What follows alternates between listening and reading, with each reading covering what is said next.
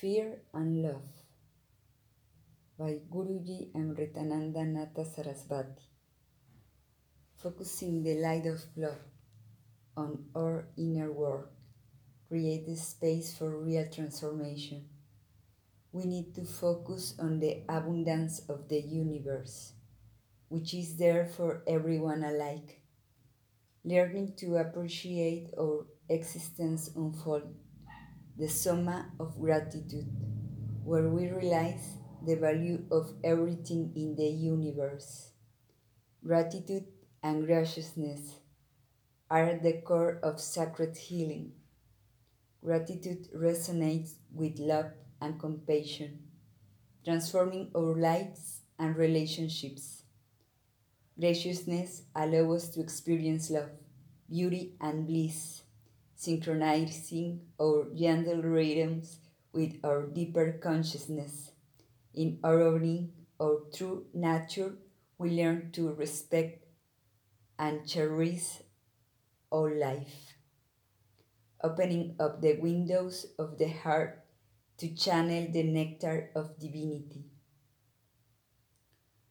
focusing the light of love on our inner world creates the space for real transformation.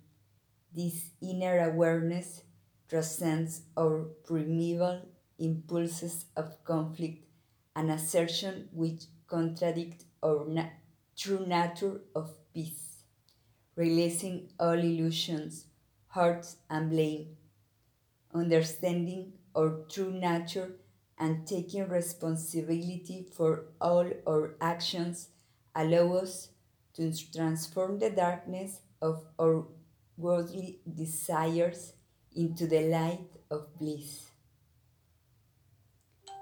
The enchantment of divine love and bliss is the soma of delight.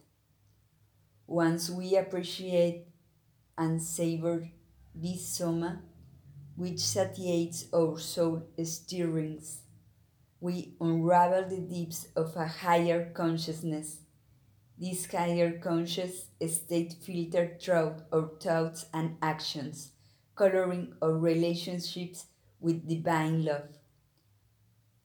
My own spiritual journey drew me to the auspicious circumstance of being able to connect to the Mother Goddesses.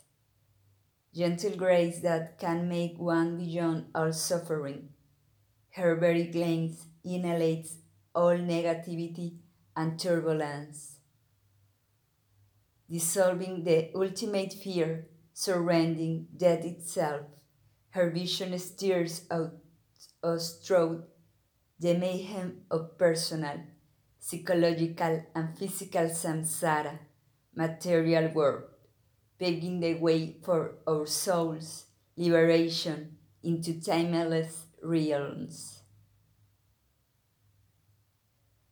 The divine feminine does not wield the forces of destruction and death against us, to chasten or correct us like a harsh teacher.